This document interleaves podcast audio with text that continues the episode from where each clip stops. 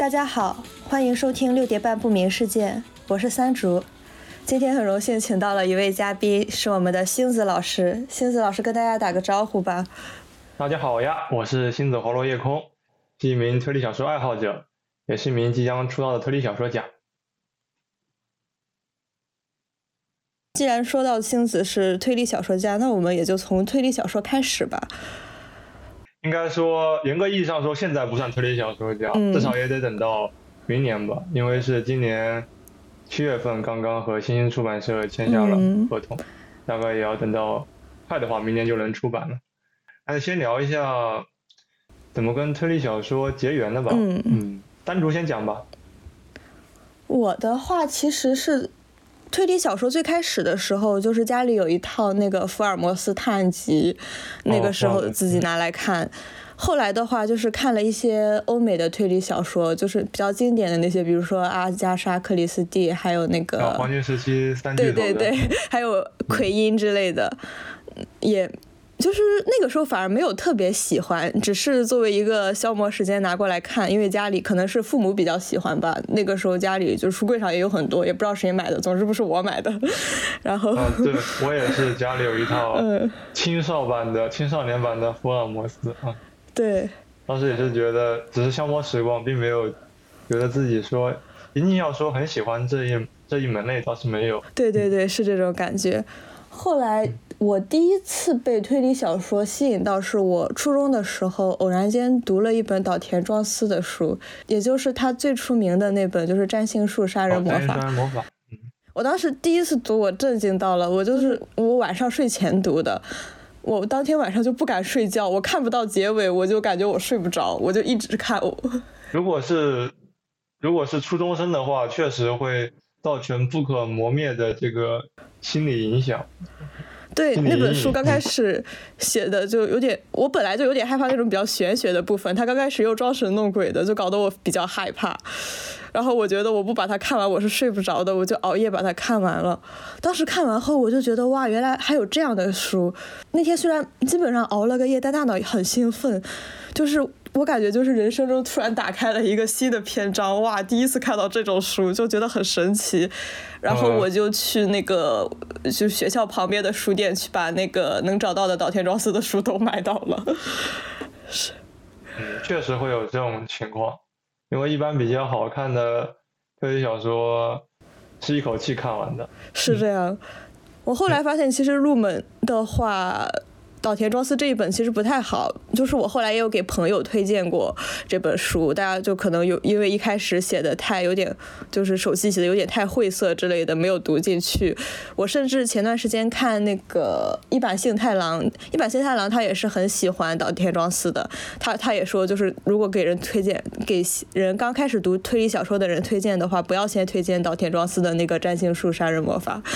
嗯，对我而言的话，我个人会推荐玉手洗的系列的那本《一帮骑士》，那本可能相对而言，相对而言更对对女性读者受众可能相对而言更好入坑一点。嗯，而且《一帮骑士》它的故事性比较强，对，故事性比较强。嗯，然后。我一般推，如果推荐岛田庄司的，我经常会推荐《邪屋犯罪》，因为我觉得那是他写的最本格，然后最经典的一篇小说。哦，确实，嗯，有很多人，其实网上关于新本格和本格的划分，经常他们会拿《邪屋犯罪》来做文章。嗯。嗯，就说他们会说，哦，百是百度，这是百度百科上的说明，他们说 本格就是在一个房子里面，然后杀了一个人，把这个房子变成密室。然后新本格他们的说法是，为了杀一个人，然后建一个这么一个房子，嗯，嗯，我我的个人划分一般还是按时间上，就可能岛田庄司之后的那一派都在我心里比比较算新本格。这个词其实最早是讲谈社出书的时候，它是为了它是一个噱头嘛，当时是林正贤的水车馆。然后它是它是一个噱头，就是卖书，然后为了卖更多的书，然后创的一个词，其实跟现在的一一些蹭热度的一些这个书腰其实差别不大，嗯。嗯，不过《临时行人》的书确实非常符合那种就是为了杀人来建一个房子之类的那种 设定。是是。我之前看过一个关于本格的那个评价，他说本格和社会派的一一大区别是，本格可以用一句话来泄底，就是他最大的谜题，你一句话就可以剧透，是这样的，我觉得还蛮有道理的。是，然后写的写的好的话，一般也是一句话可以讲清楚。我觉得写的不好的，往往一句如果觉我觉得一句话讲不清楚的梗，其实你一般也记不下来，觉得很无聊，其实是这样子。就比如为什么？很多人他不喜欢这个时刻比较轨迹是一样。好，这个话题先打住，我们先聊你怎么之后去接触推理小说的。嗯，好，从那后来也是，就是看了，呃，岛田庄司后就开始，反正就是那个新华书店嘛，那时候新华书店还挺。那个没有比现在是好多了，就是书很多，然后我而且还可以免费就是坐着看，我经常就去对去那边书架里看，然后就把那个架子上，当时感觉卖的比较多的是。呃，岛田庄司还有临时行人，后来等我上高中后才东野圭吾 才慢慢多的。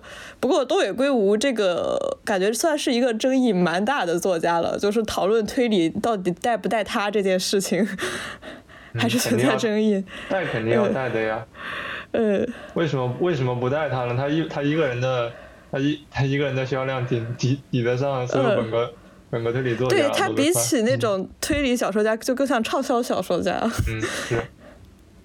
嗯，然后反正那个时候就是看了很多比较新本格的作品，再后来是接触了一百幸太郎，现在他也基本上算我最喜欢的作家之一，就是被他笔下很多那种温情的部分打动。在他之前，我看的就是岛田庄司之类的，就是。要用一个精巧的轨迹，然后来设置一个案子，然后侦探去把它解开。但是我后来又读了一把幸太郎后，我发现它其实推理也可以是很多那种温馨的小故事。虽然它可能有犯罪，但是它有很多就是打动人的人性的光辉光辉的部分。然后，对，这也是我非常喜欢一版的一个原因，就是我其实非常期待如果。可以的话，让一版去写一部推理游戏的脚本，我非常期待。但是我估估计他没有这个打算。嗯，我也觉得。我觉得他的他的嗯，但我觉得他的风格的话，不太适合做成那种怎么说呢？特别特别悬疑的那种。他比较对他就是那种温情故事。他比较适合做成非线性叙事的那种。对对对，然后带一点推理的成分，嗯，对，是这样。其实十三机密防卫圈那样子的那样子的作品，或者像像四二八那样的，其实一版他肯定都能写。对对，四二八在我心里真的非常一版幸太郎的风格。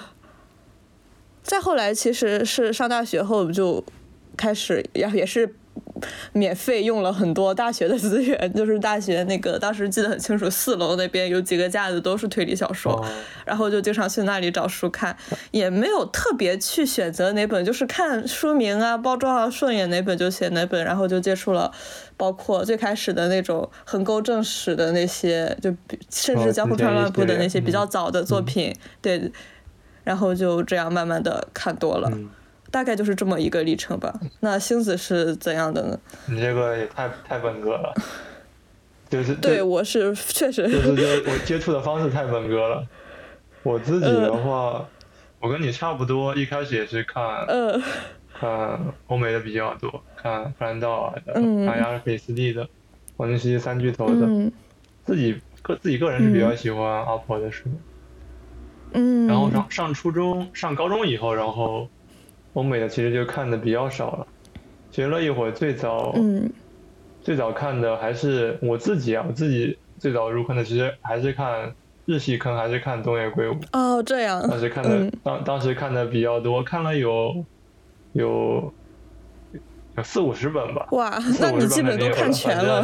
基本，嗯。但他他出书很快，他现在南海每年也洗版洗的很快，但之后有到了一个点以后，然后我就。再也不看他的书了，就有一个也不是看了什么他的滑滑雪系列，看了几部烂作以后产生这样的想法，就是突然到了一个点之后，我就我就不喜欢看他的书了，我就感觉鸡汤喝够了。嗯，但是我个人还是比较比较喜欢他笔下的加贺恭一郎和和唐川雪的这两个侦探角色，我都还挺喜欢，都觉得他觉得，我觉得他他塑造都挺好的。就是我印象最深的东野圭吾的一本书，就是他那个《嫌疑犯 X 的现身》。那本毕竟得了直木奖。那本，那本也是我比较早看的。对，然后，然后我必须要，我这里要顶着锅盖说一句啊。后来就是我也是，我当然没有星子读的这么多，我可能读了他有二十来本左右。就是读到后来，我就有点对他感觉到有点疲惫，就是比起我感觉他的作品有点流水线化。因为他他写作速度是很快的，他 在泡沫经济时期的话，一年左右可以写三到四本，快的话。嗯嗯，对，其实现在日本的文学很多有这个情况，就是你有一个稳定的读者群后，然后你就可以保持这个状态持续的输出。对，当然也不止东野圭吾了，只是他就是比较热门嘛。嗯，好，你继续说。然后之后就日系的就看的。挺多的了，也是看岛田啊，看林史啊。但是我个人那个时候比较年轻嘛，那个时候那个时候喜欢乙一啊。那个时候我自己是特别喜欢特别喜欢乙一的。我初中的时候也是看过乙一，然后还模仿过他的风格，一直写那个小说什么的。当时的黑历史。哦我也我也是我也是看了他的作啊，但我比起比起黑乙一，我更喜欢白乙这种风格。嗯，像其实像像做那个短篇集里面，我个人最喜欢的一篇是那个是是向阳之诗那样的风格，对我印象比较深的。嗯，我记得这一篇咱俩还在豆瓣上简单的聊过，聊过吗？我没有印象。因为因为我当时对就是看完这个，我说最喜欢向阳之诗，然后你也说你最喜欢这一篇。嗯，对，是有有好像有这个印象。对对对，是有这个，就是然后就是被之后。还有一本是被被集英社都是再版的那个，在黑暗中，在黑暗中等待。嗯，那个讲的是这个盲盲女，盲女和一个嫌疑犯共处一室的故事。哦，这本那个那个我也那个我也很喜欢，那个你可以抽空去看一下。好的。那个我记得好像还拍了拍了电影。嗯。哦，大家都知道他有很多马甲嘛，什么什么月前魔太郎啊。嗯。呃，然后他本人。本人还是个导演，那况他是个导演嘛，然后他还他会去，他还写过奥特曼的这个。哦，这个我知道，算是个冷知识。写过奥特奥特曼的 剧本。嗯。然后。这个我第一次知道，还蛮吃惊的。本人还是这个押井守的这个女婿，其实很很早他就是人生赢家了。嗯。然后他本人说，他他这个小时候挺年轻的时候挺自闭的，但是其实很早就成了人生赢家了，在我看来。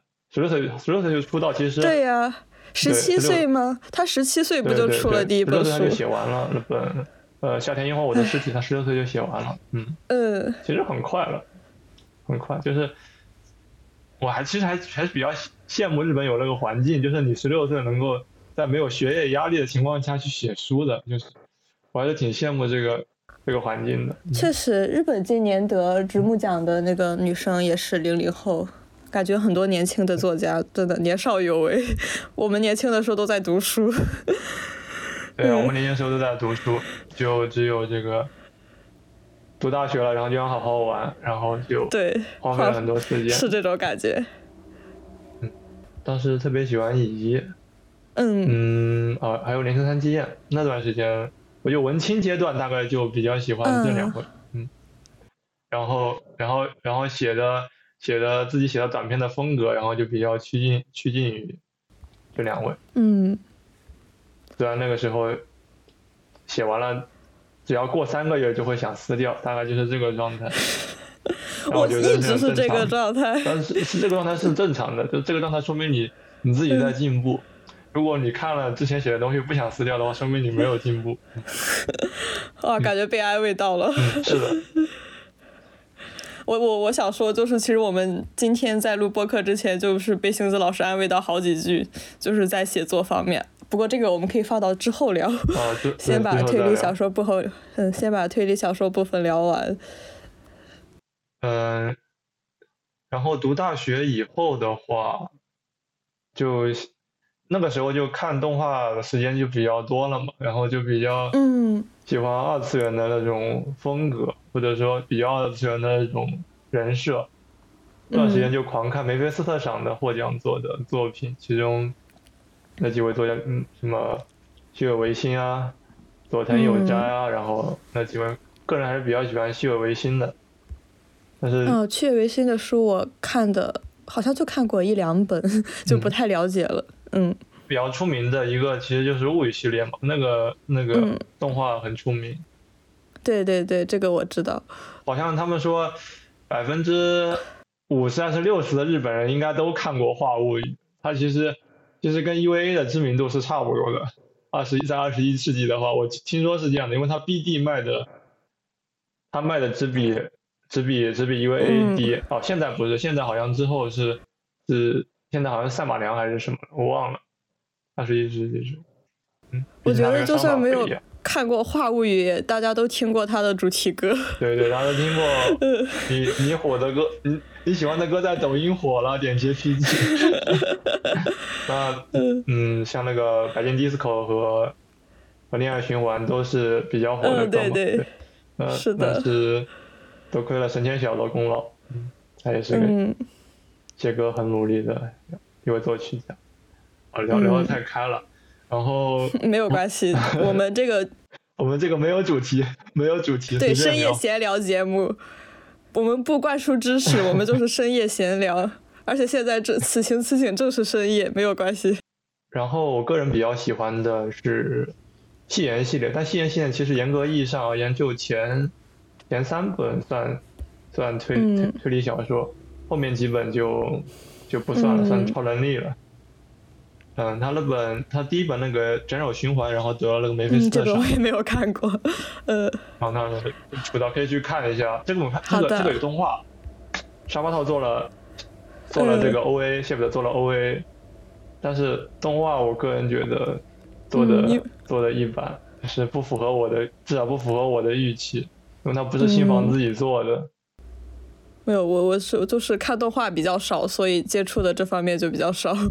嗯啊，我一直以为三足是一个本格本格二次元，嗯，我反而二次元游戏比动画玩的多一点，接触的哦、是这样的。嗯。，动画反而就是只看过比较出名的，比如像柯南那种。嗯，哦，我一直以为你你会追新番的，啊，是是哦我是我想错了，这个倒真没有。有空可以去看。嗯但我还能能看原作还是看原作吧，嗯，嗯那也是个密室梗，嗯，好的算。是我比较怎么说呢，早期比较喜欢的作品吧。就是西尾它里面会，它会讲很多废话嘛，它的废嗯话部分其实是最好看的部分，就跟就跟你看《印记下咽》，就是如果你不看它的炫学部分，就其实就挺没意思的。但如果你看《三星甜信三》，嗯那如果你抛开它的民俗的部分不谈的话，但是你光看他本格的部分，其实也就那样。嗯，我自己是这么觉得的，我自己是这么觉得的。因为对我而言的话，这些作品都是拿以氛围取胜的。就他们他们之所以卖的比其他的相对而言，就是普通的本格作品要好，就是因为它的氛围。也就是说，他有一个独特的自己讲故事的方式。对对，嗯是的，是的。对，然后那段时间轻小说也看的比较多，嗯然后喜欢赖须蘑菇啊，然后喜欢虚有维新。嗯那段时间大概，就是我感觉我读大学的时候，可能会变变得比较中二起来，中就中二度慢慢反而高起来了，不像我高中的时候，中二度可能没有那么高。嗯，我大一的热火的时候，嗯，怎么说呢？感觉这一段跟我的创作经历然后有关系了。哦，洗耳恭听。洗耳恭听是吧？因为就有有一个悲伤的故事，我不知道要不要讲。你你可以讲，但是如果过两天反悔了，我可以把这一段给你剪掉给。剪掉。好，那我那我讲吧，其实跟我创作的创作的初衷有关。就是我第一次正儿八经写一个长篇的话，其实是是因为一个女孩子。当时哦这样嗯，当时是跟这个女孩子是在呃贴吧里面认识的，一个推理小说的贴吧。啊，是具体什么吧我就不公布了。太黑历史了。嗯。不过好像现在百度贴吧都好像把十几年前的东西好像都找不到了，都都已经删掉了，好像。哦，确实。嗯。所以也没关系了，黑历史已经无了啊。当时是在一个，我想一想，哦，是在一个那个吧友的聚会上面，一群推理小说的爱好者，然后见了个面，当时就跟一个女孩子特别有一面之缘。然后那个时候我才高三嘛，那个时候，嗯，那个时候要考试，就是见了一面，但是对这个女孩子特别特别喜欢嘛，就是一见钟情那种感觉啊，就荷尔蒙荷尔蒙飞速升高的那种感觉，嗯，然后当时在。在贴吧里面，然后经常会有交流，交流推理小说、啊、推理小说啊之类的。嗯。然后我就大一的时候，大一的时候，那时候我们已经认识了，就快两年了，应该没有两年，一年多，一年半，一年半应该有了。然后我去我去南京找他玩，当时在南京，在南京，反正他他陪我逛了很多地方，什么。夫子庙、中山陵，我觉得都还挺挺好玩的。主要是旁边有人跟你聊天就很好玩。然后还去了左翼书店，那个是当时是全中国唯一一家只卖推理小说的书店。你去了，然后底下就摆了这个，呃，都是一些欧美的推理小说，阿加莎之类的，是当时是新是新兴的那一版吧，我记得没错的话。然后老版的人文版的，我记得也有。印象不深了，然后再往里面走的话，然后会有，其实很小，然后摆了很多日系的，然后在上面啊会有一些国产国产推理小说。当时我还在里面捞到了一本绝版了的那个遗的《天地妖狐》，还有一个山口雅也的《活活尸之死》，它在再版以后，然后改名叫《生生死死死死》。不好意思，我这个这个不分，我这个。湖湖南普通话，不好意思，不好意思。然后，然后当时还挺开心的。嗯。之后的话，然后回了上海以后，因为我在上海上了大学嘛，然后还是跟他在网上沟交流的也还有交流吧，也不算交流很多。现在想起来也算交流也算不上特别多，只是会聊推理小说啊，也会聊各自喜欢推理小说。然后。直到有一次是岛田庄司，对岛田庄司那一次来中国是那一次不是麻耶了一次，是来青岛了一次去方所书店，然后他有个演讲，他讲座的题目我记得好像就是，嗯，跟本格有关的，我记不清了，反正印象不深了。他讲了什么我印象也不深了，说实话。当时他他去青岛那边方所书店开业嘛，然后去讲座，然后我当时就过去了。我过去的原因其实，其实这个初衷并不是特别想见岛田，是因为我喜欢的那个妹子她她去了，然后那个时候我比较有空，然后我就我也就想去了，嗯，然后去了呢，去了能见到岛田，非常的开心，然后当时也见到了一些推推理圈的一些朋友，然后非常的开心，非常开心，印象比较深的啊，稍微聊一下那次吧。那一次，那一次本来，岛田想，他应该是想正儿八经的讲一讲关于本格推理小说的一些东西，嗯，然后，然而他当时不是，我记得是，他的一那本小说《夏天十九岁的肖像》不是被拍成了电影？啊，是的。对对对，然后黄子韬主演，你有印象吗？对，我我记得，你记得是吧？然后黄子韬主演了，他当时就问台下。因为当时这个这个票要抢的就才就一百一百人都是都其实都是岛田他本人的粉丝，啊，不可能会有黄子韬之类的粉丝的。他当时就问这个台台下有没有这个黄子韬的粉丝啊？然后翻译翻译了一下，然后我们台下没有一个人举手。你可以想象一下岛田在上面这个很尴尬的这个这个表情，很尴尬的表情，然后他很尴尬，他怎么办？他就只能硬着头皮，他讲了这个快快有二十分钟的黄子韬，讲怎么跟他认识的，怎么跟他相处的，拍戏时候遇到的事情。嗯。反正给我的感觉就是大意就是我待涛涛如亲孙子的感觉，知道我他讲到后面那个翻译翻到后面，我都我都快被涛酱圈粉了啊！我记得当时老田就一直在推特上夸黄子韬，感觉非常喜欢他。哦之后，我那电影我还去看了啊，那部电影我还去看了。看完之后，对我一言难尽。那个电影我也去看了，真的一言难尽。对对对，非常不推荐。然后，然后其他印象不深了。他关于他讲本格的事情，我印象完全不深了。然后他最后哦，又问了几个问题，我想一下，哦，问了哦，他问了那个台下有没有想这个以推理小说家作为目标的，然后我跟我跟其他几个几个人都举了手，大概举手的有有五六个，举手有五六个，当时我举了手。当然我自己是不会讲到，我过了这么多年，我真的。呃，签下了第一本书的合同，当然我自己，当时我当至少我当时的自己肯定是没有这个信心的，它只是对我而言只是一个，只是一个很遥远的一个想法而已。嗯，真好，这就是那种过去的梦想实现了。然后，然后对，早田他有提问环节，有五个，有五个提问环节，有五个问可以问五个问题，但是其实这个翻译他翻的很很拉胯，你知道吗？就是前面导田他讲讲本格的，他讲讲到爱伦坡，讲到爱伦坡翻译翻不出来，然后被我们提醒了一下，就很就至少至少至少翻译他肯定是不看推理小说的，就是台下这位翻译就很尴尬。然后前面四个问了很多问题，我都忘记，我自己问的是，嗯，怎么看待推理小说里面加入民俗学以及各种玄学的部分？我记得当时好像这么问，嗯。然后岛田他是这么回答，他说推理小说的这个谜题的部分，就梗的部分，它其实就相当于鱼的这个骨架，呃，其余的部分像恋爱啊、这个民俗学啊等方面，它其实就相当于鱼肉的部分。你要先把骨架写好了，然后再往里面添加鱼肉，他是这么说的。然后如果你添加的添加的是爱情，那就是它就是爱情推理小说；添加的是民俗，那它就是民俗推理小说。他说的非常的这个模板化，感觉他他可能之前被问过无数次这样的问问题了啊，他反正就答的非常这个得心应手。啊，讲讲讲差了，跟那个妹子，哎，先跟想跟那个妹子。好的。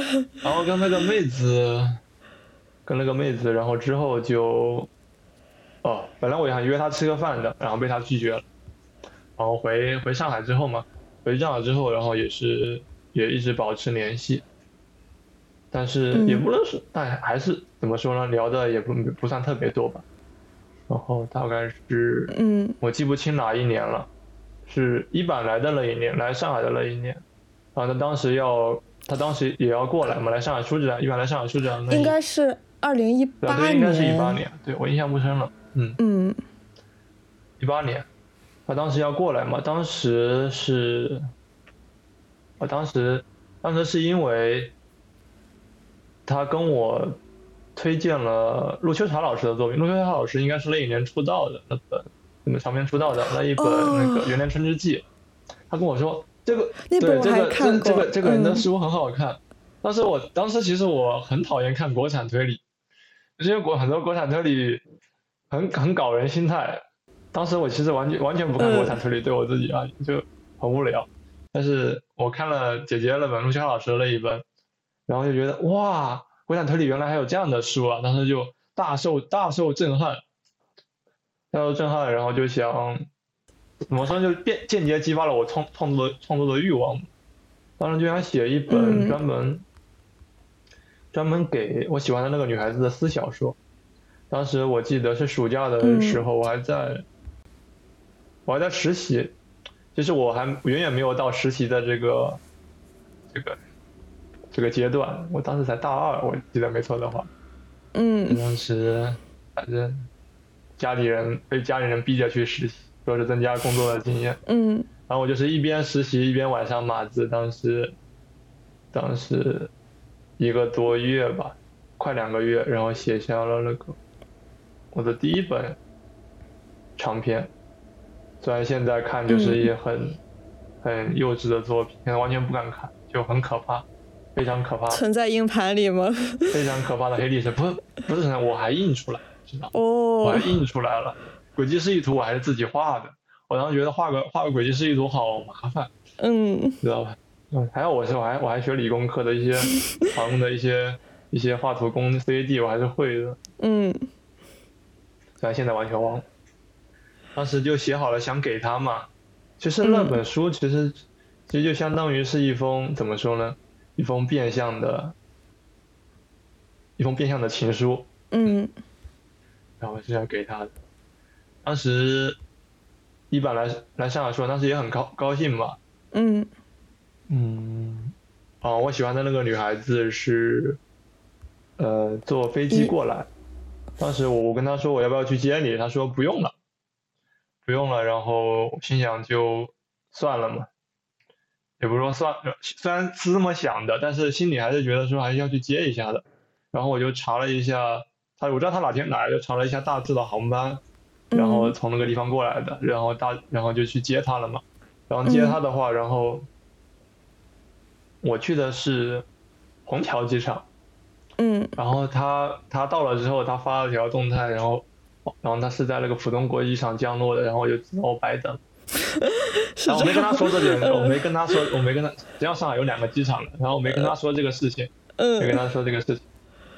然后，然后之后第二天上海书展嘛，然后我过去了，过去之后呢，然后跟他打了电话，然后问他到哪里了。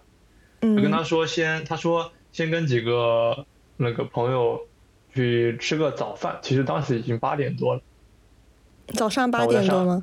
对，然后我买了两张票嘛。然后他当时跟前另外两另外两个朋友嘛，都是原来面都面基过的，嗯，都是贴吧的朋友。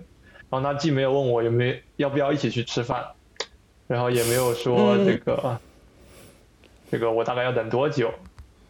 然后我就在那边等他们嘛，然后等到我记得当时太阳特别大，其实我就可以进去了。但是我因为我多买了一张票，我如果我只买了我自己一个人的票，我肯定我就进去了。我我我不必要犯傻在外面等。嗯。然后我大概等到了十一点，然后他们几个吃完吃完早饭过来了，你知道吧？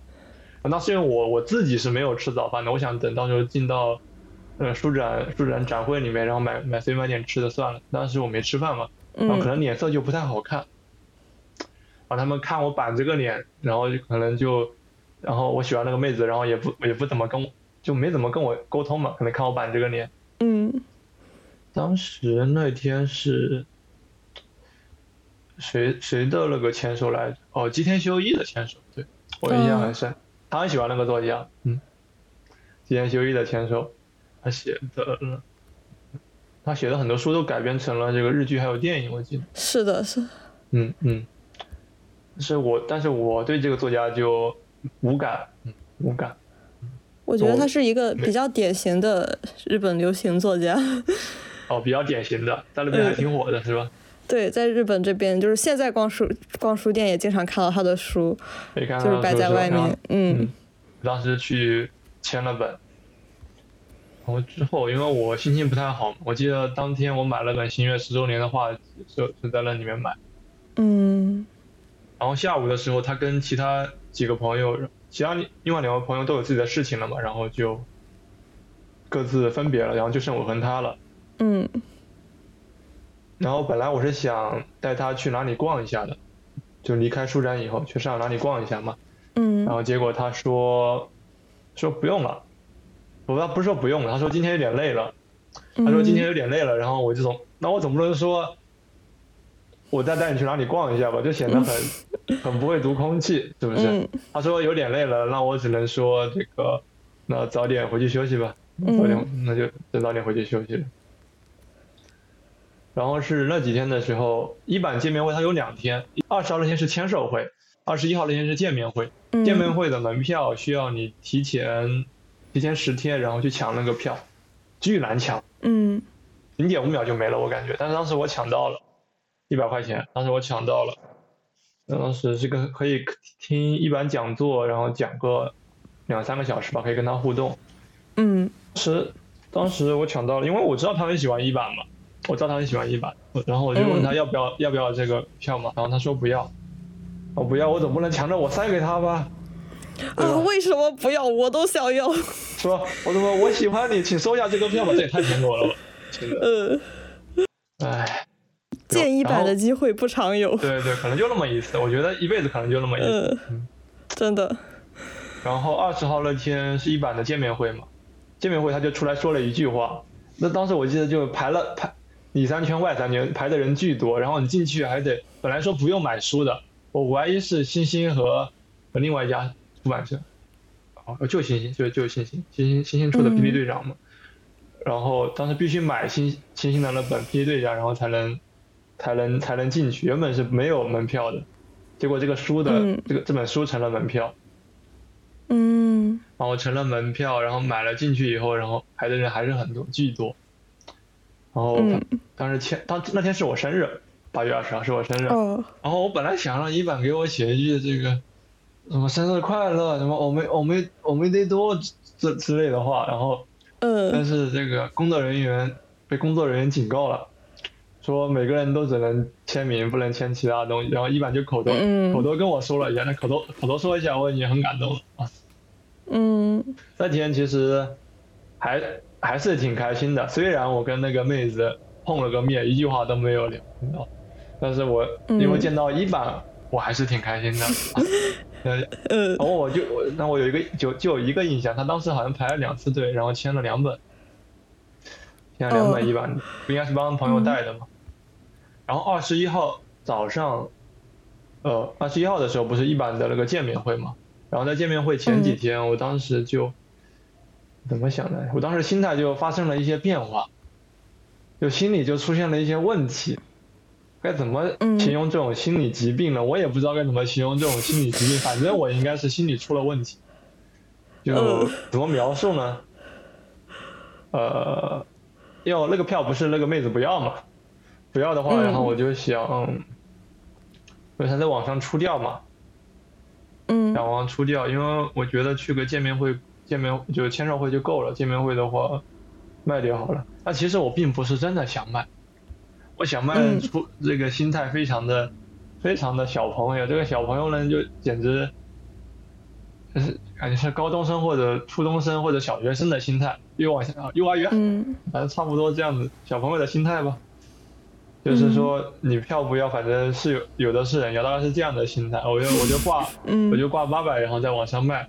我挂了八百，还有一版的迷妹要要买票，买这张票，你你信吗？嗯。然后，因为他二十号二十号那天星期五，我记得没错的话，二十号那天应该是星期五。嗯。他的他要上班，他没空来，他只能二十一号从外地外外地过来，然后来来见面。他当时要了这张票以后。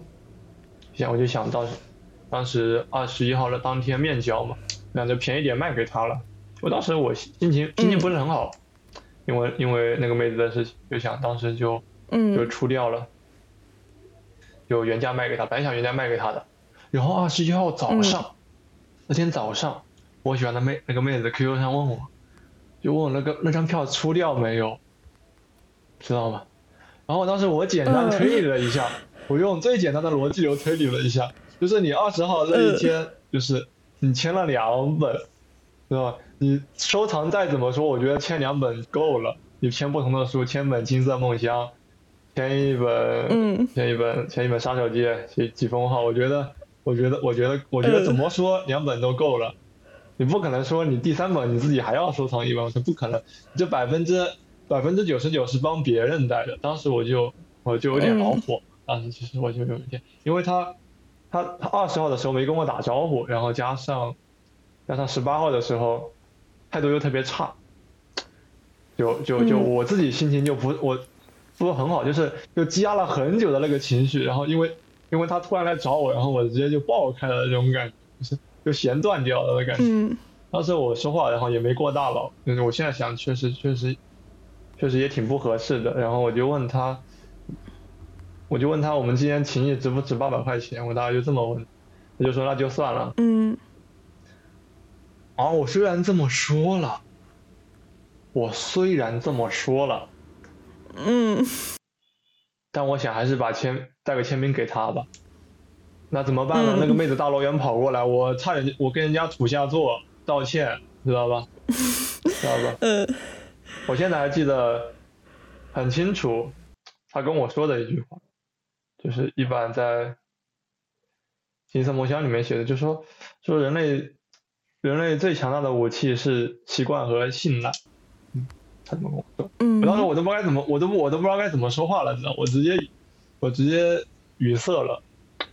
我就反正之后我没办法嘛，那但这那个签名本我还是我还是要帮他，我想帮那个妹子带的嘛，那就没没没办法。我现在想来，其实我觉得挺对不起那个大老远赶过来的一版的迷妹的，嗯，但就就很真的很不好意思。然后一版的见面会，其实我印象印印象印象不深了。嗯嗯，他好像只，好像我像好像就只只记得，只记得一件事，就是有个人问他，你最想跟哪个推理作家做朋友？一版说，如果可以的话，我最想跟东野圭吾做朋友。你看，大家大家都想，大家都想跟畅销书作家做朋友，你自己也是畅销书作家。然后签了名之后，然后这二十二号那一天有一个讲座。是陆秀陆秀茶老师还有陆叶华他们的一个师承啊，当时当时他们不是同一批出道的吗？是在是在是哪个书店我忘了，印象不深了。反正我记得那一年书展他们开了好几场讲座。本来那个妹子说是会去的，那是她最后最后最后一场。结果她那天，然后我当时是想把我自己印的那本书嘛，我写我写的那本书嘛。以及以及一版的那个签名本一起给他的，结果悲催的事情来了，他那天他没来，当时我记得回头了无数次，回头了无数次，我记得好像还还还受到了这个姐姐的关注，还受到陆秋老师的关注，他可能心里在想这个这个小伙子怎么怎么老是在回头，啊，他可能还在心里还在嘀咕，唉，然后回去之后我就问他是不是回回去了，不回南京。我回回回南京了，回去的话，我把那个签名本和那个我写的那个小说寄给他。小说是我没提，我就是把签名本寄给他，但肯定是顺便一起寄过去。嗯。他当时就跟我说，等开学了，然后原价买我那本书，就是那个按那个一般的那个，你懂的。嗯。当时我就更气了，我血压就直接满了。嗯。就就很生气，很生气，然后两个人就。聊开了，聊开了以后，然后就是他让我删好友，说给我留一个面子，然后之后就没有然后之后的过程你懂的，然后无论是，对对，所以就现在也没有联系了吗？嗯，我偶尔能看到他在别人的下面回复，但他应该应该没关注，就是他应该他应该不知道我，或者看到了可能就他可能忘记忘了这个人了，也有可能，忘了这个人概率是最大的。然后，然后无论是 一声叹息，那他可能也都不知道你的书马上要出版了。因为我看星星的书，他应该星星新书他应该都会看，看他应该会，但但他可能不知道是我写的。嗯，如果明年出的话，我他那时候还看推理小说。嗯，他他应该应该会看的吧？我看他最这几年都在看啊，不是我我会我会刻意去看的，我只是嗯，如果我我只是觉得，因为我女朋友可能会听着这一段。你你懂吗？你懂吗？求求声音特别强，明白。就他在别人底下广播回复的时候，然后我可能会点点进去稍微看一下，瞄个几眼，然后就不看了。大概是这个心态。嗯。唉，现在肯定也也没有那个喜欢的感觉了，就只是觉得有点遗憾嘛。就无论是那个写的书还是嗯签名本，最后都没有给他。其实想了还挺唏嘘的。嗯。嗯，毕竟也跟他一起发生过很多跟推理小说相关的事情。嗯，算是我日系就是入门比较深的，入入就是比较入入坑比较深了以后，跟他聊的就比较多。他有个推荐，但他什么都看，他看的巨多。嗯，他推理小说看了应该有，现在的话两千本应该有了，我怀疑。哇，那是真的。他看的很快，他一一个月能看三十本。反正我那是平均一天一本。对我那个时候是跟不上，完全跟不上他的速度。他欧美的也看。好，不聊这个话题了，这个话题再聊下去，嗯被我女朋友听到了，我就我就无了，我就无了。好的，就说到陆秋茶老师吧。嗯。其实他也算是我看的最早的华人推理作家了。哦，对，在因为那个在他之前，嗯，因为星星那个时候开始推之前推这批人了嘛，嗯，对，在他之前，我对华人推理的印象就是那种有点偏恐怖的，像蔡骏那种。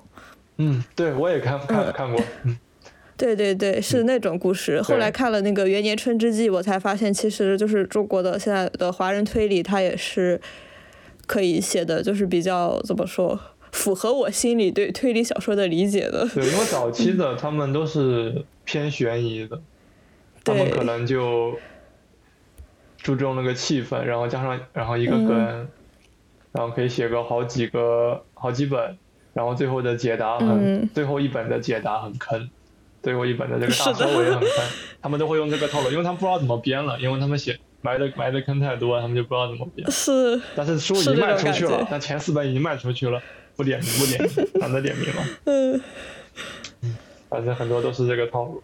嗯，而且就是陆姐姐也是怎么说？我一直很崇拜的一个人，感觉他一直在很坚定的，就是在自己想做的事情上一直做着。是是，对我一直特别崇拜他，就是经常偷偷去豆瓣看，虽然他根本不知道我的存在，但是我经常偷偷去豆瓣看他的动态什么的，就觉得嗯嗯，真的，其实我在创作现在跟星星签了合同的这本这本长篇长篇处女作的时候，其实当时是有跟姐姐去聊的，嗯。聊跟姐姐聊了我的想法，姐姐很尖锐的给我提提了提了应该应该删去的点，就觉得说你这个、嗯。你这个跟哪本书太像了，你可以换个换啊不这这这话不能说，然后他开玩笑嘛，就说你可以换一换本书嗯。抄，你这么写的话跟那本书太像了，开玩笑的开玩笑的。嗯，然后之后我就把那部分给完全删掉了，我就写了，我就只留了只留了我比较擅长的一部分。但其实我、嗯我读大学的时候，大多时间是在玩玩玩玩很多主机游戏啊，看看动漫之类的。其实正儿八经花在推理小说上的时间，就写推理小说的时间，真的不能算很多，也就一年写一个短篇，两三万字的短篇的程度。有严格意义上说，真的真的不多。那当时就是、嗯这个想法，就是一直埋在了我的算是心底吧，就一直雏形已经有了，然后轨迹什么都想好了，嗯当时就会一直想去写。然而我的行动力那个时候读大学的时候，可能活得真的太安逸了。嗯大学生的生活就是懂懂得都懂，只能说懂得都懂，就是就是如果想混的话，真的就是生活真的很愉快，嗯就是早上可能如果没有课就十二点起，可能叫室友甚至让室友帮忙带个饭，食堂带个饭回来，然后下午就玩玩玩玩电脑，然后过去了，那一天就这么荒废掉了。现在想起来，其实。就是其实竟然没有觉得后悔，还才是最奇怪的。因为我我仔细想来，其实大学那段时光才是，可能是人生中最后一段时间可以尽情玩耍的时光，其实也不后悔。对它可以让你放松。对，那段那段时间还玩了，还会去打速通啊之类的，都是哦，我这个我记得。很花时间的。嗯然后也去参加这种速通速通会的表演之类的，啊，嗯这些都话都话这个话题都是跟推理无关的，嗯，大家可能还是比较想听跟推理有关的。那那我们把话题拉回来，就是呃，我记得你大学的时候是推理社的。其实我对推理社一直挺向往的，就是比如经常听到那种什么复旦推理社之类的这种名号，但是我们大学它好像就是我在在大学参加社团的时候，竟然没有找到推理社，所以我非常好奇，一般作为推理社社员的活动日常是怎样的？推理社活动的日常，呃，我不知道，我我不知道该怎么说呢？我觉得我们自己的社团活动是挺无趣。作为社长而言，我觉得我们自己的社团活动是非常无趣的。它无趣到什么程度呢？它无趣到每周，每周我想给大家整点活，就是，呃，你们想不想这个玩一下狼人杀之类的一些桌游，或者是奥瓦隆啊之类的一些一些嘴炮类的桌游，再不济的话玩一点，呃，跟推理无关的，玩玩桌游嘛，玩玩只言片语之类的，也是要靠靠语言表达的一些桌游。嗯，然后实际上每次我号召这种活动，我都要下去请人，就是三请、四请、五请、六请，这样，非常非常的麻烦。嗯，后来我就懒得懒得懒得办了，因为大家也不积极，哦，大家也不大家也不积极，大家也不积极。本来是想他们是想对，是想整剧本杀之类的，整嗯剧本杀之类的，我自己我自己没什么，首先是我自己没什么兴趣，嗯，其次是我对这种本子要求比较高，因为很多国内这种剧本杀，他们抄本的现象挺严重的，嗯。然后我就懒得懒得去管这种事情，就是其实还是社长不够称职，就是社员们想玩什么，就是社长他没有去尽力满足大家，只嗯能说明社长是懒狗。但是我干什么了？我给大家这个讲这个，就其实就是科普推理小说方面的东西，以及会聊聊我最近看了什么推理小说，跟大家分享一下。嗯那实际上我讲的比较枯燥的部分，理论的部分，大家都会在家里面玩自己的事情，干自己的事啊情，除非我的放的 PPT 里面出现了美少女，或者我聊到了美美少女三个字。啊，我们的主角是个金发碧眼的美少女啊，还是个傲娇之类的，他们就会开始开始扬扬扬起头了。不过推理小说确实很多，我对，尤其是在日本逛书店久了，发现很多推理小说的封面都是美少女。对，因为它很多有的是轻小说文库出的嘛，他们嗯画师什么方面都比较熟一点，就有画美少女，而且这种方相对而言比较好卖，因为它的嗯受众直接从本个推理小，如果你如果你上面只是个骷髅的话，那受众只有本个推理小说爱好者，你上面是美少女的话，那死宅也愿意掏钱，是一个很简单的道理，就是二次元的钱比较好骗。嗯好说白了是的，二次元的钱比较好骗，所以现在很多很多推理小说家他会把那个女主角设定成美少女嘛，尤其是这近几年的设定系推理，像对金金金春昌宏的食人庄啊，嗯魔眼之匣嗯。女主角美少女，像某本完全不可能在中国出版的李直啊，李直小姐啊。嗯。美少女啊，向泽沙 呼，日常之日常之谜，茉莉花系列，美少女，向泽沙呼嗯这个最近比较火的城中翡翠，美少女，都是美少女。像前几年，像麻耶雄松，那个嗯。前几年那个有人以上恋未满，直接封面两个美少女啊，直接直接、嗯。直接百合贴贴都不整虚的了，反正嗯。就就就业界已经是这个这个状态了啊。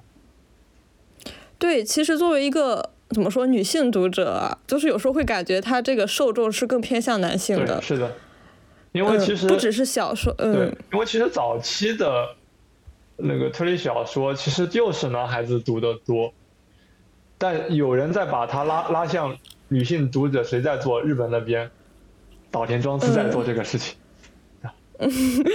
岛田庄司他他如果他如果不想拉拢女性读者，他一手洗系列他后面绝对不会那么写啊，懂得都懂，我只能说懂得都懂。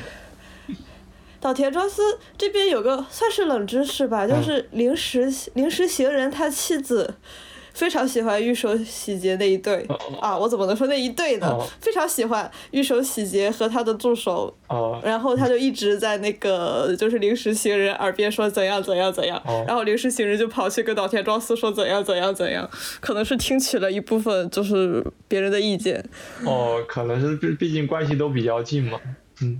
对对，嗯。那个时候都是票友写作，整个，整嗯他们真的，你要说社团，我真觉得日本的日本学校的社团，那那那不比中国强，中国的这些社团强一万倍。他们就多少推理作家是那个社团出道的，在社团就写过写写过书的，嗯，他们有自己的嗯社刊，苍芽城。那中国，那中国也是这几年才会有自己的推理小说的社刊嘛，才渐渐多了起来。嗯，对，我觉得这个还是比较好的现象。我觉得能有自己的社刊的学校就已经就已经很已经足够本科了，就已经其实是愿意愿意干大事的社团了，就有有组织有行动力的了。虽然可能投稿的不都不是本校的学生，但我觉得愿意搞的就已经挺好的了，不像我们我们学校连个社连个社刊都申请不下来。嗯，我们学校连个社团都没有，社团没有那个太惨了，就推理社团没有，推理社团没有，啊，只有推理社团没有，可能吧，反正我没有找到。也可能是因为我在分校区的原因，可能本校有吧。措施哦，是日本的那个学校吗？啊，没有，我是说那个国内的。国内的。日本的是有的。日本是有的。那那三竹你有去过吗？哦，就是我现在还没有那个，我现在是在读语言学校，我明年四月开始正式读大学院。是这样子。哦。嗯，我还是有点好奇的。嗯。那有点纠结，到时候会去哪个社团。那边的氛围应该。嗯。我不知道，万一有现充呢？不会吧？不不会真的有人喜欢推理小，他们应该叫推理小说研究会。他们他们如果比较专业的推推推研，嗯嗯嗯。然后我自己在社团的话，除了讲讲座以外，也会给大家放一些这一类的这个电影啊，一般会放日剧啊，日剧有的单元剧非常适合放，我给他们放哦，确实给他们放过那个《定上今日子事件簿》，确实。啊，吉原结衣主演的，血维新，血维新写的。对。当时给大家放了，大家大，只有我挑这一部的时候，大家看的看的比较津津有味。日剧它有一个优势，就是很多一集就是解决一个一个案子，然后它在这个设定下就可以创造出很多个小故事出来。是的。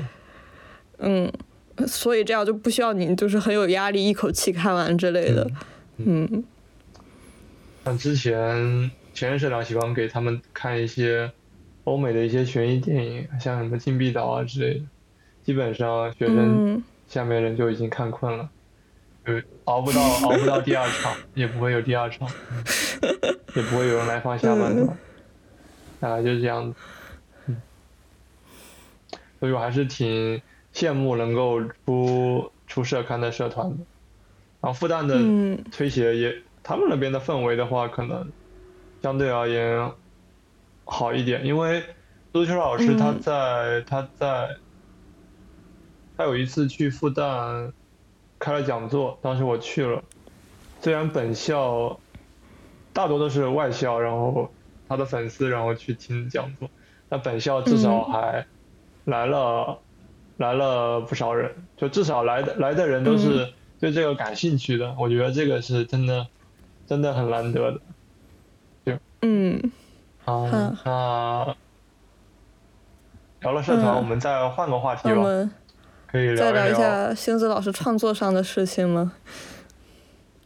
创作上的事情，哦哦，我之前不是讲过，呃，那个那个想法就是跟陆秋老师聊过，聊过之后，聊过之后，虽然他给我给的建议很好，但是我。我大概有一年半没有没有动动笔，但是大纲的话，我有我有写的，我是有写的。虽然那个大纲只有我自己能看懂，只有我自己能看懂大纲，然后其他都在我的我的脑海里面。然后当时是去年开始上实习嘛，去年三月份开始实习，实习之后其实就发现工作为什么能这么累？就为什么连个实习都要加班？但是没办法，疫情期间，然后工作比较难找，然后就只能硬着头皮往下干。那硬着头皮往下干，就就别说是写作了，嗯其实就连打游戏的时间就很少了。因为原来对我而言的话，每个季度出的一些大作的话，我都不说打通吧，我肯定会去玩、去尝试的。我觉得好玩的话，我一定会打通。就是能在一个星期打通的，我就一个星期打通，因为我。读大学时间是非常的，非常的怎么说呢？悠闲的吧，嗯，没有什么压力。对我自己，因为我比较混啊，好学生不要学我，好学生肯定是非常兢兢业业读书的。像当时的印象比较深的是《尼尔：机械纪元》，嗯，当时机械军团，关于机械军团，我当时我是两天，PS 版本发售之后两天我就打穿了，两天打通了。然后《智囊》发售一星期也打通了。反正就是我能，然后《异度之刃二》刚发售，发售也我也是一个星期打通了，他们都是呃一些非常长的一些一些流程流程非常长的游戏，但是我能，但是我我却只只要一个星期就能打通。然后现在这种这种长度的游戏，你别说一个星期了，你给我一年我也玩不通。就是哦，又又又讲又扯开了。我其实我就我其实就想说，那个时候我我时间非常的紧，就下班以后大概就已经九点了，回宿舍已经九点了，就没有什么时间去搞创作。嗯，因为连娱乐时间就已经很短了，因为总要让自己的心情稍微放松下来。嗯，回去就看稍微看一下，看一看一两集动画，然后就睡睡觉了。哦，然后那也是差不多那个时候认识了。认识了哦，不是那个时候，那个时候已经跟我女朋友认识了有一段时间。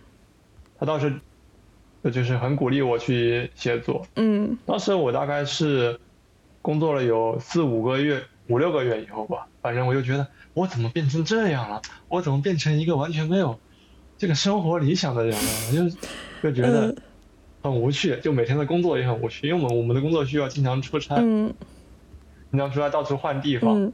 换地方，然后也要要要看客户脸色到那边，嗯，非常无趣。每天，然后工作环境又比较恶劣，因为我们我们去的都是一些新建的一些药厂，然后到那边可能还没建好，都是一些篱笆地啊之类的，然后就心情也比较的抑郁。加上我那时候工作可能都没有休息，就一个月下来可能能能休息个一天就不错了。哦，那太辛苦了。因为我上家是是一个无良企业啊。周末加班都没有加班费的啊！现在要求已经不高，周末加班有加班费就可以了。当时我就觉得，我怎么变成这样了？我怎么变成这样的人了？我就觉得不行，我觉得这样下去的话，我觉得自己会变成废人，你会被工作工作弄的这个精神精神失常的。我觉得不能这样，然后我就会当时会抽抽时间，每天回去之后，我觉得再晚，大概会抽个一个小时去写作。一个小时，我思路好的话能写个一千字左右，一千字多，好，特别好的话能写个两千字。嗯。但是每天都会抽点时间去写，然后那本书我的处女作就是在那个状态下，异常艰难状态下开开始动笔的。嗯。就在就是在大纲都没有怎么写的情况下开始动笔，但其实大纲早就在我的脑海里面了，因为我构思过很多很多很多遍。就是所以说，你创作的初衷其实是你不想就是变成一个只有工作的普通人。对，其实就是觉得说不能这样下去了。因为北村君不是说过吗？写作是人生仅有一次的反抗。这个这个我是听陆俊豪老师说的啊，那个这个我也是听他说的。嗯，好的。嗯嗯。啊，然后当时就之后。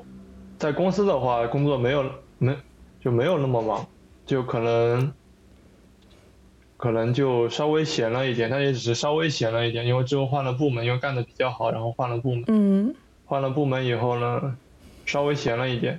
嗯。但出差的话一样还是累，但换虽然换了部门，没有就是不会强制让你加班了，因为我之前的部门是。一个星期至少至少要加四天班，要留个四天至少。换了部门之后，虽然不会强制你加班了，但是旁边都是卷王，就是明明都明明都到点了，明明没有那么多活，大家依然正襟危坐的坐在这个 电脑前，都不都不笑一下，都不都不摸鱼，敲一下键盘，都不露出微笑的在那在那工作，我就觉得很恐怖，对吧？这些很恐怖的事情，你知道吗？然后为了跟他们对抗，嗯，然后我我自己，然后也我也不下班，但我不下班，我不会真的在那干活，太太太折磨了。我下班我就到了，我我该干个活干完了，到点了，然后我去掐个饭，然后回回回工位，然后码字，嗯，大概是这样。然后我码字的技巧特别的，怎么说呢？大家，大家，大家不要学啊！大家，我只是提供一个思路，大家不要学。如果真的有想，有想，有想这个写作的话，呃，就是想想想这个想写作的话，还是还是利用业余时间写作比较好。虽然我那个也，虽然我那个没有加班加班费的加班时间，其实我觉得也算业余时间。嗯。我自己的我自己的思路是这样的，我是会放一个 Word 文档，Word 文档，然后缩小缩到最小，嗯然后拉到拉到这个显示器的右下角最小的部分，他们看不到。然后嗯这个时候我打开一封邮邮件，或者打开一个文档，或者我们工作要写一些文档之类的东西嘛，嗯另外一封 Word Word 文档，然后放在那边，然后我开始敲字。这样子的话，嗯我虽然敲完之后我看不清我到底写了什么，但是我在我在敲的时候，我知我是知道我敲了什么的。嗯就我只是在敲的时候我知道我敲了什么，但是我不能连贯的看。嗯我是在这种情况下，然后，然后创创作的，然后回去之后，然后进行修改，然后会有标点符号的或者什么字号错位啊，嗯这这是很常见的情况。修改的时间也、也不少，其实，但是没办法，因为你要你要跟卷王同事 进行对抗，你就要用这种方式来进行对抗，不然没有办法。哦，这个方法推荐给那个想上班摸鱼的创作者。哦，哦，我当当然我只推荐我我自己的认为就是你在正正常工作的时间还是要好好工作的。嗯 对，然后如然后如果他加班不给你加班费，我就推荐我就推荐你这么干。嗯，在遇到无良公司的时候，啊，遇到无良公司的时候，嗯然后呢，然后就写那时那个时候，然后工那个写写就写的比较多了嘛，就就效率开始慢慢上去了，因为因为其实写长篇这个东西一开始可能比较折磨，嗯。因为嗯对我自己而言，可能就是一开始非常折磨，然后写到中篇的时候，就思路就完全都有了，写的非常快。嗯，然后写到最后、最后、最后的时候，又开始折磨起来，就是你不知道该最后那个逆转的部分该怎么，该怎么怎么写比较有震撼感或者有爆发力，因为我是第一次写，我自己也没有经验，我只能摸着石头过河。嗯然后以及当时，因为我最后的一个轨迹是一个物理轨迹，而且那个示意图非常难画，嗯就是如果你不用那个没有几何关系的话，你不懂几何关系的素描的话，你那个图是画不了的。嗯就就是是是这么一个东西。然后当时我就只能求助我另外一个呃画画的朋友，嗯。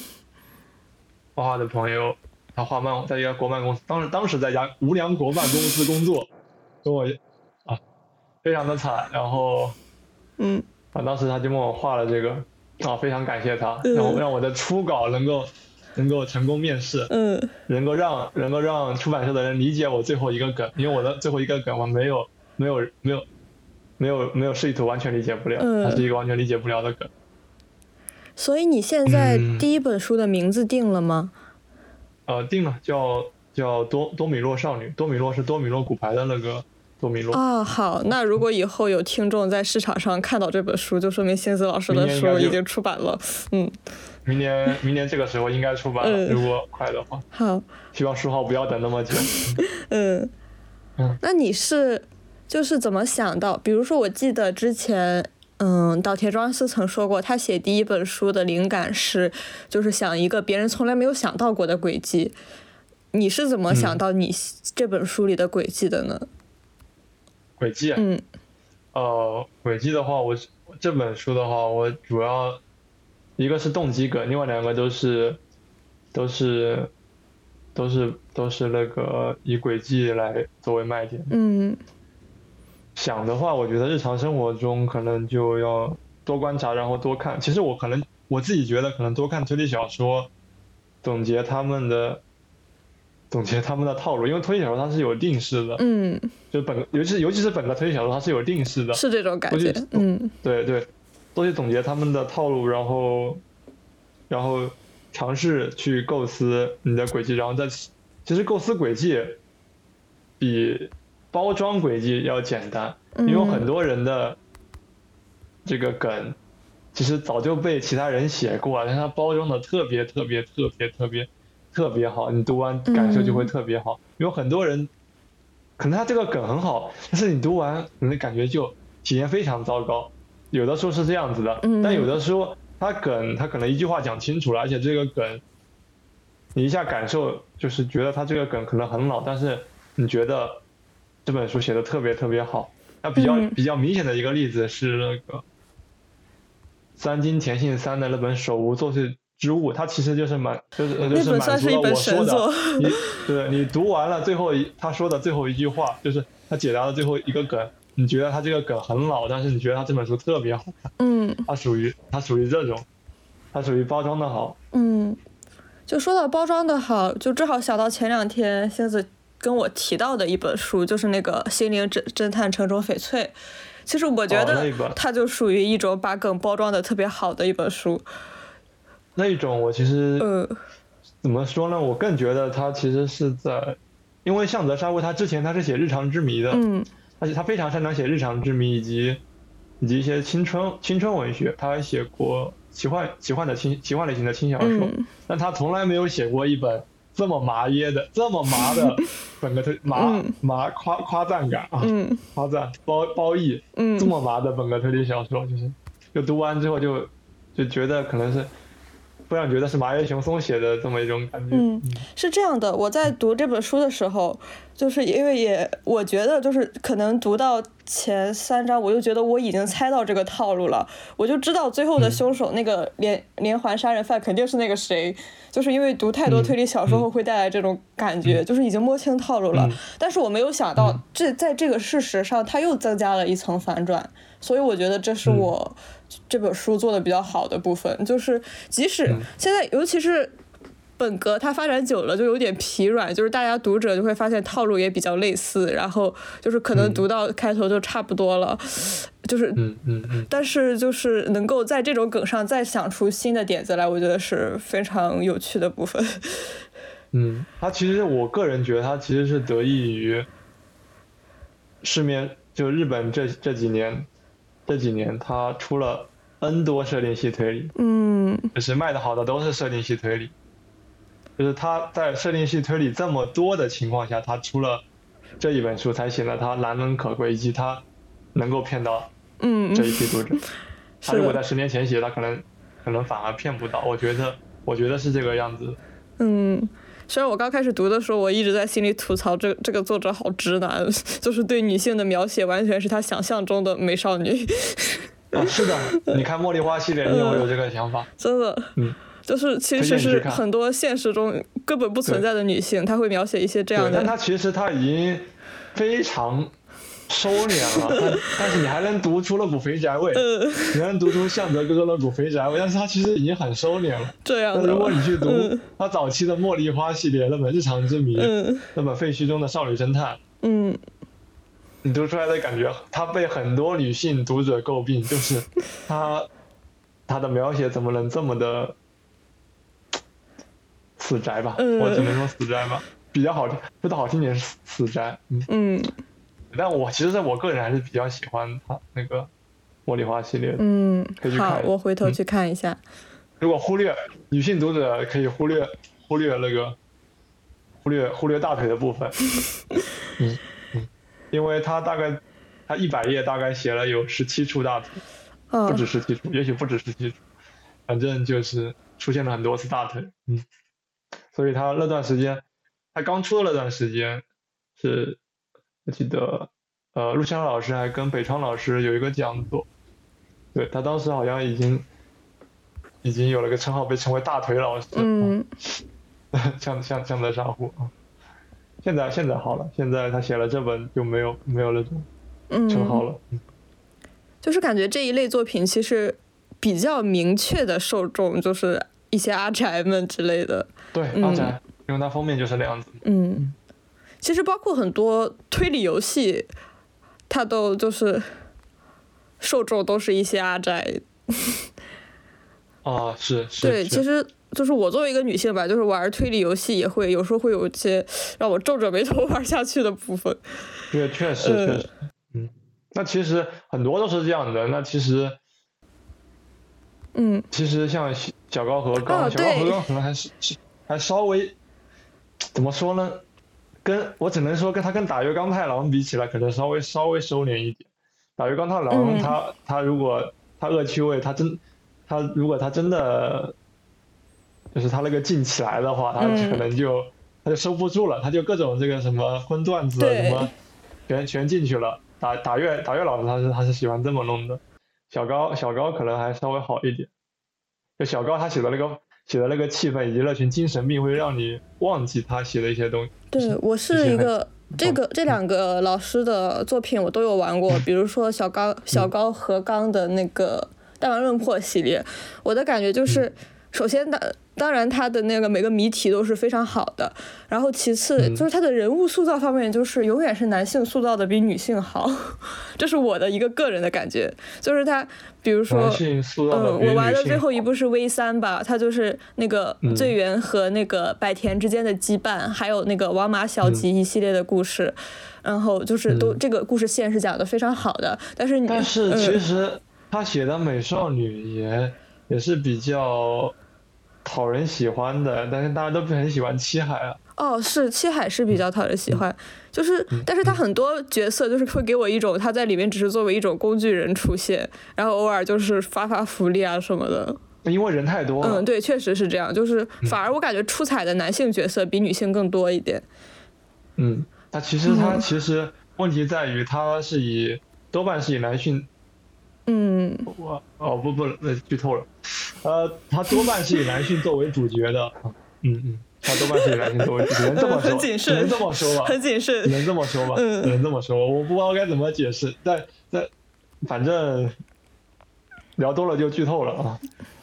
他呃，他多半是一个男性主角，然后作为男性作为主角的，那主角呢，肯定最后他是要活到最后的，嗯，活到最后，然后他他他可能塑造就多一点，这可能他自己的考虑。出于他自己的考虑吧，大概是这样。然后，然后那个打月刚太郎老师，其实我也非常喜欢，但是我基本上我玩过他所有的作品，都给他减了一星，就是他黄段子真的特别多。哦，是是是是，嗯嗯，确实是这样子。我有时候就会就会在玩的时候心里忍不住吐槽，这里有必要加入这么一个黄段子吗？对，其实没有必要，但是他忍不住。对，就是感觉他的恶趣味在这里。我觉得他和他和。他和大河的一楼是同一种人，就是 就是没有一个人按着他，他就他就他就会放，他就会想他他想怎么写，就没有人能管他。他想怎么写就怎么写。我记得他最新那个 AI 梦境档案，他那个战斗都要靠 A 书，就是感觉有有必要搞搞这个设定吗？对，我也觉得没有必要。是的，还有一些很恶搞的一些结局啊，怎么带带着。带着美女去度假对对对，这个反而感觉跟小高和刚那种讨好男性玩家不一样了，就是完全是他本人的恶趣味了。对，是他本人的 恶趣味，他里面的一些梗啊之类的。是这样的。这两个人其实关系很好，这两个人还同居来，嗯，肯定有经常讨论这一啊，他俩同居？我觉得他俩同居啊。啊？他俩有同居，有同居过。哦，这个我不知道。同居不知道，之前之前。之前哎，他做做 AI 梦境档案的时候，两个人应该是同居的状态。我记得没错的话啊，我记得没错，应该是同居状态。嗯，反正估计两个人想法都是差不比较多的。嗯。那其实相对而言而言的话，其实巧周巧周老师可能就对对女性读者女女性受众比较友好一点。对，我对包括。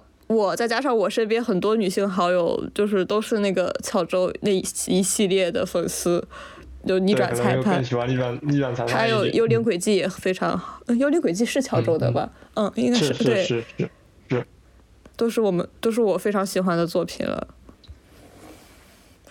那如果嗯，让你选择一本现在最想给观众推荐的推理小说和最想给观众推荐的一部推理游戏，你会选择什么呢？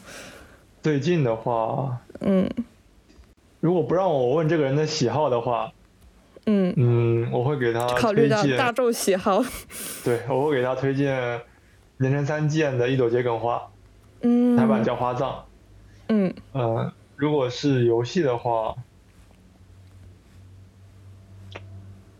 游戏的话如果没有那么推理向的话，我可能会推荐十三机密防卫圈。啊，好的。有很多，因为很多游戏它可能不需要，它不是很推理，但是它有那个悬疑的部分在，然后它又用会用推理小说的那种，是这样的，非线性叙事的那种写法，然后，然后，嗯，营造悬念，这样的游戏，然后也，嗯，也很，也很不错。对我而言的话，嗯，也不是说也很不错吧，它比很多很多打着推理旗号。旗号的游戏要好玩的多，要这么说。嗯，其实我感觉最开始就是很多恋爱游戏，比如说那种像那种艾沃尔时期，然后奈沃尔期这种，最开始也是就是想做恋爱游戏，但是就是那个写脚本的那个人压不住了，开始疯狂往里面加推理的成分，慢慢慢慢这样来的。我觉得更重要的原因是当时 Gal Game 它做成什么可能都比较好卖，所以它只要往美少在美 少女的元素里面反过来的，它跟现在早田庄说的是反过来的。它加上推理就是就是推理 Gal game，它加上这个，嗯，悬疑的悬疑 Gal game，加猎奇是猎奇 Gal game，普通的恋爱就是恋爱 Gal game，然后色情情节特别多的，它就被称为是拔作了，反正就就就就这种，嗯。嗯是这样的，那我我来推荐吧，我三周起，如果非常本格的，我推荐那个。北方西鹤三分之二杀人事件，就是岛田庄司的那一本。哦，反正岛田庄司的对，我觉得这本算是。一夫主史系列。对，能找到让人读本格小说的感觉。嗯。嗯，是，如果不看泪，如果不看泪流不止的话。嗯。嗯，游戏的话，我就推荐那个巧周的《幽灵轨迹》吧。我觉得这是当年玩过后，这是对我来说非常想抹去记忆、重新玩一遍的一部作品。嗯，谁都有这样的嗯作品。如果放，如果抛开推理的话，对我而言就是黑暗之魂了。对啊，我以我我以为是只狼呢。嗯嗯。没有，那肯定初心肯定是黑暗之魂。如果抛开推理的话，我想重新玩一遍的是塞尔达。塞尔达也很棒。塞尔达是我在还没有中文版的时候，我就我就通了一遍。嗯，当时最早买了 NS 的，买了日版，第一第一个买就是塞尔达。真的塞塞尔达真的太让人感动了，又扯远了。那差不多就聊到这儿。然后，如果对星子老师以及他之后出的书有兴趣的话，可以去豆瓣关注星子滑落夜空，我也会把这个名 ID 放在 show notes 里。嗯。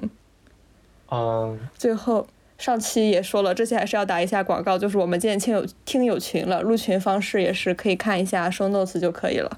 嗯，星子老师还有什么想说的吗？没有特别想说的了，我是觉得说，如果以后还有还有的话，可以聊一些其他相关的，就比如聊游戏啊之类的，我觉得我我都还是挺有兴趣的。如果聊游戏的话，嗯，可以再来聊一下游戏。甚至可以将来聊那个十三机兵防卫圈之类的。是。嗯，虽然我还现在还没玩，一直因为没有 PS 四没有完成。嗯，可以等买 PS 五吧。嗯。日本这边日本现在买天天抽，就是我抽了两次了都没抽到。嗯，比较难抽，是的。对，真的，一年了还在抽。就各位下期见。嗯，好，大家下期见，拜拜。し